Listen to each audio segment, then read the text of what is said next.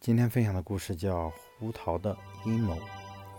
一只乌鸦叼了个胡桃，飞上一座高大钟楼的楼顶，用它的爪子抓住胡桃，开始用自己的喙去啄它。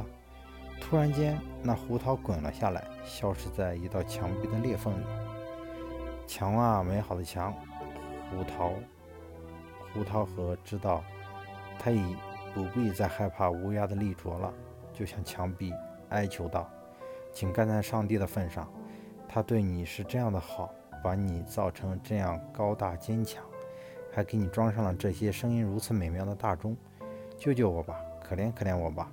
我原是注定落在我老爸爸的枝桠下面的。”他继续讲下去，而且要在那肥沃的土地里休息，盖上黄叶。我求你，别抛弃我。当我被那凶恶的乌鸦抓住，躺在它可怕的爪下时，我曾起了个誓。我说，如果上帝让我逃出来，我发誓要在一个小洞里结束我的生命。看来是上帝接受了我的请求，让我来到您这里。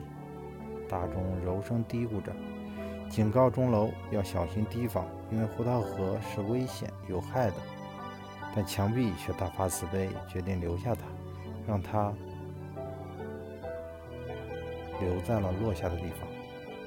但过了不久，胡桃核裂开了，不久后就把根伸进石头的裂石头石头的缝隙，接着根又从砖石间穿过，枝芽也从小洞里探出头来，树枝长大起来，变得更加粗壮，从钟楼顶直伸上去。你周围肯定存在着一些好人好事，一些坏人坏事。对于前者，我们当然应该大力弘、大力提倡、发展弘扬，共同学习；对于后者，我们绝不能心慈手软，听之任之。